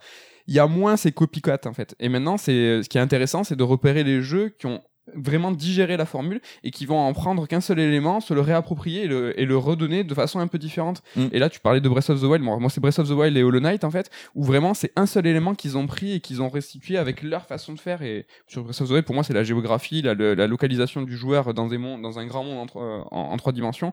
Là, euh, ça pourrait être complètement euh, con de se dire euh, non, mais il y a rien de Dark Souls là-dedans. Alors que moi, la, la filiation, elle est, je vois, pour moi évidente. Quoi. Ouais. Après, ça va être une question justement de philosophie, même de conception. C'est-à-dire que même si en soi le jeu ressemble en rien à Dark Souls, bah, les concepteurs, ils ont peut-être été influencés par Dark Souls par justement cette manière bah, de d'imbriquer chaque détail, de Mhm. réfléchir à, à un game design de telle manière, donc et de la même manière que Miyazaki lui-même avait été extrêmement influencé par Echo. Pourtant, on pourrait pas dire qu'un Souls ressemble à Echo, à part peut-être sur le côté euh, sépia ou les teintes, l'effet de Bloom dans Demon's Le monde Souls. 4 de Demon's Souls, quoi. Euh, Comment? Le monde 4 de Demon's oui, Souls. voilà, c'est ça, euh, le cas Demon's Souls qu'on affronte le, même le, la, la raie, euh, Oui, la voilà, raie c'est géante ça, et ouais. tout. Là, moi, j'avais eu des sensations à la Shadow of the Colossus à ce moment-là, avec les raies de lumière en fond. euh, D'ailleurs, qu'on retrouve pas du tout dans le, le- ce qu'on a vu du remake avec la pluie et tout, enfin, hors sujet total. bref, ça, c'est encore une autre parenthèse. Mais, euh, mais voilà, mais ça va être, c'est le jeu qui l'a influencé parce qu'il lui a montré une vision du game design qui lui a parlé. Et après, lui, il a porté sa propre sensibilité, ses propres envies de Mm. game design pour faire autre chose. Et je pense que ça va être la même chose. Il y a énormément de développeurs qui disent Ah, j'étais trop influencé par Dark Souls et, et qui font des jeux qui n'ont rien à voir. Miyazaki, je pense justement qu'il a tout compris en reprenant ton expérience, c'est que t'as adoré Demon's Souls en ne comprenant rien à, à l'histoire, mais le jeu il t'a touché par sa sensibilité, et c'est exactement comme Ico, c'est Oui, que oui, c'est- un jeu qui véhicule en fait des feelings uniquement par le gameplay, uniquement par euh, le jeu manette en main, et pour moi le coup Miyazaki a tout compris de Ueda et c'est ultra similaire. à Bien plus sens. que certains jeux qui essayent de faire du Ueda et qui se contentent en fait de faire des, euh, des jeux qui sont jolis ou poétiques, entre guillemets. Euh, mais qui Rhyme. ont- Je l'ai pas encore fait, Rhyme. mais- Ouais, oui, je Mais voilà, où- Chacun où sa tête on- de turc On, oublie, on oublie qu'en fait, ce qui fait l'essence des jeux Ueda, bah, c'est justement, c'est le game, game design hein, avant tout.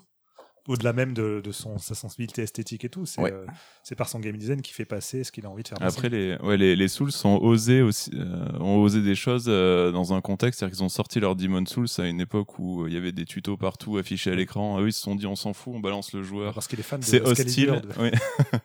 c'est hostile. euh, voilà, il y a, vous vous démerdez avec ce jeu et enfin c'est hyper osé parce que ça aurait pu être. euh, bah non, on comprend rien, c'est nul quoi. Et puis euh, il y a 2000 ventes quoi. Enfin, Après, après, c'était un peu l'idée, c'est-à-dire que justement, c'était un jeu de niche, euh, financé comme un jeu de niche, euh, qui au début s'est vendu à très peu d'exemplaires au Japon, et c'est justement les joueurs qui se sont dit ah mais il y a quelque chose de qu'on retrouve là-dedans euh, et qui ont fait ce bouche à oreille qui a fait que le jeu a pu, euh, a pu fonctionner derrière. mais Oui. Mais ce que, ce que je veux dire par là, c'est que quelqu'un qui reprend la formule Souls aujourd'hui, enfin, il y a moins de risques, il- Oui. ça devient de la soupe en fait. Enfin, Mais pas de la c'était- soupe, mais. C'était à euh, l'époque un contre-pied, et aujourd'hui faire du Souls, ça n'a rien un contre-pied parce que c'est le jeu le plus influent de ces dix dernières années. Donc ça serait faire un jeu, un, sou- un jeu à la Souls aujourd'hui, c'est être dans 100% dans la mouvance. C'est comme peut-être les, les gros triple A Sony qui font des gros jeux story-driven euh, aujourd'hui où c'est le monde ouvert qui dicte tout. Ben, c'est un peu un contre-pied, c'est pour ça que ça fonctionne. Enfin, je vois ce que tu veux dire, c'est qu'ils étaient un peu à contre-courant, quoi. Ouais, c'est ça. Et est-ce que maintenant que Dark Souls justement est devenu euh, mainstream et grand public, est-ce que c'est pas là où en général les puristes vont s'en détourner un petit peu? Est-ce que vous pensez que Miyazaki Euh. va poursuivre dans sa voie? Est-ce qu'il peut encore se renouveler? Je, je sais pas, parce que dans l'absolu, même si c'est devenu entre guillemets mainstream, en tout cas connu, c'est une marque connue maintenant, fra- la franchise Souls ou même les jeux de From Software en général, malgré tout, les gens qui découvrent les derniers From, From Software, il y en a beaucoup qui restent encore sur le carreau. hein. Il y a qu'à voir Sekiro, c'est extrêmement bien vendu, mais euh, voilà le nombre de jeux qui ont été revendus parce que les gens n'arrivent pas à passer les premiers boss. C'est vrai. Ben, il- va s'attaquer au monde ouvert, on le sait avec Elden Ring, à voir si le jeu sort. hein. donc foutez-vous de ma gueule dans quelques années quand le jeu sera killé. Je pense qu'il a été annulé. Euh, en tout cas, voilà, je pense que c'est un, un, un beau défi pour lui de s'attaquer au monde ouvert, surtout après avoir vu Breath of the Wild en disant, hey, euh, c'est pas mal ça. Et euh, voilà, je, le boss rush, hein, je vous le dis, je pense que c'est la prochaine étape. Et dans Sekiro, il a dans, dans le DLC, euh, il y a un boss rush. Moi, je pense que c'est vraiment pas anodin. Et Tu penses que le prochain Miyazaki, ce sera un- juste un boss rush? Mm. Ça me ferait de la peine. c'est la fin de. T'a- T'aimes pas Shadow of the Colossus? Ah oui, bah, je- on- oui, mais il y a quand même des Bah, phases entre les boss. Vous l'avez pas vu, il a bugué. Non, mais il y a quand même des, Oui, quand non, même des phases entre les Non, boss. mais euh, dans la... structurellement. Ok. Structurellement. Je pense qu'il tend. euh, Qu'il n'y ait plus d'ennemis normaux, uniquement des Oui, boss. ouais. Le problème, c'est que dans, tu vois, Sekiro, s'il n'y avait pas les ennemis normaux, il n'y aurait aucun moyen de comprendre comment battre les boss. C'est sa prochaine. Moi, je pense que c'est la prochaine étape. Ouais, peut-être. Oui, parce que ce Sekiro, sera- c'est presque un boss rush aussi. Enfin, entre, entre les mini-boss ou les boss, euh, c'est très peu de temps, quoi. C'est, oui, mais euh, pourtant, c'est vaste. C'est-à-dire qu'en fait, c'est juste que tu n'es pas bloqué. En vrai, tu, tu explores. euh, Enfin, moi, je sais que les phases d'exploration, je faisais plein de choses dans Sekiro. Et euh, mais j'étais bloqué quoi, à chaque fois qu'on les mid-boss ou les, euh, ou les boss. Mais euh, ça veut pas dire Mais c'est boss c'était déjà une autant. tendance vers du. Il y a beaucoup plus de mid-boss et de boss que de, de parts d'exploration, quoi. Moi, je l'ai ressenti comme ça dans, ma partie. Je sais pas, parce que je pense que si tu poses à plat les, euh, les niveaux de, des Sekiro, ils sont pas moins denses que ceux des Souls. hein. C'est simplement une sensation que tu as parce qu'il y a grappin. beaucoup de mid-boss en fait. Et- avec le grappin, tu vas beaucoup plus vite grappin aussi, entre les vas plus mid-boss. vite pour explorer. Oui, c'est peut-être peut-être pour ça. Eh bien, vous qui écoutez ce podcast en 2022, n'hésitez pas à nous dire dans les commentaires si on n'a pas dit trop de la merde.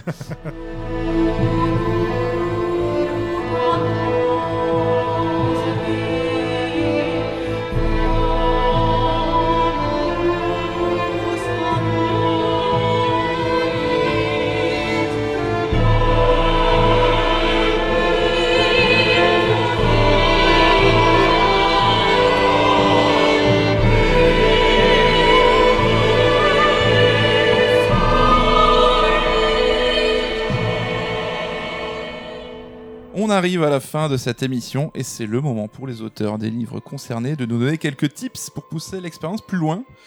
Bon Damien, on commence par toi parce qu'on est mal poli. hein. C'est quoi ton petit conseil euh, que tu aurais pour nos auditeurs? Alors, ce serait d'acheter deux ouvrages que j'apprécie particulièrement. On te voit venir. Dark Souls par-delà la mort. Je sais pas si vous connaissez. Non, non, je, euh, je, franchement, euh, je sais pas. Écouter les, les bandes originales, par exemple, celle de Bloodborne, elle est incroyable. Ouais. Ou regarde, feuilleter l'hardbeau de Bloodborne, histoire de parler de Bloodborne un petit peu dans cette émission quand même. enfin, vous verrez, voilà, si vous avez jamais essayé ces jeux, au moins que la direction artistique vous inspirera peut-être, vous donnera envie. N'hésitez pas à vous lancer. C'est noté. Et toi Sylvain, qu'est-ce que tu pourrais nous recommander? Alors, moi aussi, c'est deux ouvrages. euh, mais, Les euh, mecs non. veulent leur plan retraite là. Sachez que la réédition du volume 1 est en édition luxe maintenant, donc euh, si vous n'avez pas le, vo- le volume 1 de Dark Souls par-delà la mort, c'est peut-être euh, le moment. C'est vrai. Ouais, non, en fait, euh, plus sérieusement, donc c'est vraiment deux ouvrages en plus, mais euh, c'est les Design Works, donc c'est les bouquins euh, d'artbook. Euh, donc le premier est sur euh, Dar- Dark Souls 1 et 2, et enfin ils sont ils ont été édités en France là, Chez Manabooks, Oui, c'est ça fait. chez Manabooks exactement. Et euh, et donc le deuxième c'est Dark Souls 3 uniquement. C'est un pavé, euh, mais il est magnifique quoi. Vraiment Ok. celui de Dark Souls 3. euh, Ce qui est intéressant, c'est qu'il y a des, euh, des bouts d'interview aussi dans, dans le lot, notamment pour le premier Dark Souls. Aussi, ouais, ouais, ouais. Mais euh, et aussi après celui sur Bloodborne qui est super, mais euh, bon, c'est ça sera peut-être pour l'émission Bloodborne. mais euh, voilà. Et euh, aussi euh, un petit mot sur un autre bouquin Ouais. qui s'appelle Dark Souls Trilogy Compendium, qui est en fait un regroupement de toute la partie euh, lore des de tous les guides euh, stratégiques, qui ont été édités, euh, je sais plus, chez Piggyback, peut-être pas, je sais plus. Bon, en Plus tout cas, besoin de faire de screenshots maintenant. Ouais, voilà. Plus, en gros, c'est euh, donc c'est tout, tout ce qui est dans les bouquins stratégiques, mais sans la partie euh, comment finir le jeu, quoi. C'est donc il y a les plans et il y a toutes les descriptions d'objets, tous les dialogues. C'est Enfin, le voilà, c'est le compendium euh, du lore. euh, c'est bon après, si vous avez déjà les guides stratégiques, en fait, il y a rien de plus, donc euh, à éviter. Mais euh, non, mais c'est trop puissant. Il y a tout. C'est noté. Alors Ahmed, on dit dans l'oreillette que tu as une petite roco toi aussi. Ah, vite fait, jouez à Hollow Knight et je pense que sans trop vous en dire, euh, vous reconnaîtrez du soul et c'est une petite reco jeu vidéo. Voilà. Eh bien, écoutez, le moment de conclure cette émission. Euh, L'actu hein, comme d'habitude, Med, qu'est-ce qui se passe pour Sord d'édition euh Alors cet été, on sort le. Alors, accrochez-vous, c'est le Kingdom... la légende Kingdom Hearts 3, part 1. Alors, même nous, on a du mal à comprendre. Voilà, donc c'est la première partie de la légende Kingdom Hearts 3, dont la partie 2 sortira en octobre. Ça, c'est pour cet été, au mois d'août. Voilà, donc c'est en gros le, le livre Kingdom Hearts 3 qu'on a coupé en deux parce qu'il était trop consistant. Oui, voilà, 800 pages, ça fait beaucoup pour un seul tome. Ouais. Euh, et à la rentrée, nous vous réservons un full Sega avec un livre sur la saga Yakuza par Victor Moisan et un livre sur euh, la galaxie. Alors, c'est notre, c'est le, système solaire. voilà, c'est notre nom de code en interne à Galaxy Sega, mais Damien qui est l'éditeur du livre. euh, Oui, donc par c'est- Aurélien Thévenot, donc qui revient en fait sur les projets euh, de la Game Gear à la Saturn euh, et tout ce qui a Mega Drive et autour. Dreamcast. en fait, c'est ça, coup, tous les ça. projets qui ont porté pour nom, a priori, des noms de systèmes solaires. Et euh, donc, il décortique un peu tout ça, les coulisses, et il essaye aussi de questionner finalement cette, cette notion de système solaire. Y avait-il vraiment un, Tout n'est pas un si système simple. solaire bien pensé euh, chez Sega ou pas? Voilà, avec un gros focus sur la Saturne, donc pour les fans de Sega. Oui, De c'est l'histoire, la moitié du livre euh, quasiment est consacré euh, aux coulisses de la Saturne. Donc, si vous voulez euh, un livre sur le sujet, bah, c'est l'occasion. C'est vraiment de l'histoire et de l'analyse. hein. C'est important, ça c'est chouette pour des, un livre sur des consoles. Quoi. Et donc, bah, toi, Sylvain, on en parlait au début de l'émission. Tu as sorti en début d'année un livre chez nous dédié à la série Leftovers. Est-ce que tu peux nous en dire deux mots? Pourquoi cette série t'a plus touché qu'une autre? Euh, Qu'est-ce qui t'a plu là-dedans? Alors pourquoi elle m'a plus touché qu'une autre? Euh, bah, J'ai mis euh, un an à écrire le bouquin pour Donc, expliquer pourquoi. Vous le saurez. ça, c'est bien ça, mais- commercial. Mais c'est vrai qu'en fait, je commence le bouquin euh, là-dessus. Là, je fais une page d'introduction sur mon expérience avec la série. Et en fait, c'est ce qui m'a amené à écrire le bouquin. C'est un peu pour euh, exorciser tout ça. Il y a besoin de coucher des mots ouais, sur papier, ouais, non, mais hein. c'est vrai que je, elle m'a vraiment scotché la série. Même un an après, j'y repense encore. C'est pour ça que je vous avais contacté. Mm. Bon, on refera l'histoire euh, peut-être. dans On aura l'occasion. mais mais. euh, on est des gros fans oui, de la oui, il y a, y effectivement, il y, a, il y, a, il y avait beaucoup de choses à dire et du coup, c'était en solo. Alors, c'était encore une nouvelle expérience avec une nouvelle méthode. Et, euh, mais euh, non, non, c'était euh, c'était un projet assez personnel, oui, effectivement. Ouais, très bien. Et qui sait si on te retrouvera pas sur un autre bouquin un de ces jours, on ne sait pas. Peut-être. On verra. La pression. Euh, en tout cas, merci beaucoup Sylvain pour t'être prêté Bah, au merci jeu, à pour vous, être hein. venu nous voir. Euh, merci Damien, merci Med. Comme. Merci. Merci à toi aussi. Et on conclut, ben voilà Sylvain, tu vas nous donner une petite musique que tu as envie euh, pour euh, conclure Ah, cette pour émission. finir. Voilà. Euh, bah, je vais prendre euh, la musique de- d'Aldrich dans Dark Souls 3. euh, Parce que, Musique joyeuse. Et, musique joyeuse. Mais en fait, ça, ouais, ça. En fait, j'écoute jamais les OST euh, des Souls tout seul comme ça euh, dans le noir. Ouais. J'écoute que en que en in game et c'est vrai que ce ouais le combat enfin je me rappelle de, de cette musique euh, assez horrible sur ce combat assez horrible donc voilà je Ce qui est intéressant, c'est que la musique, ça a du sens, reprend un, un morceau du premier épisode en fait. Trivia. Et. Et bien voilà. Éteignez la lumière et profitez.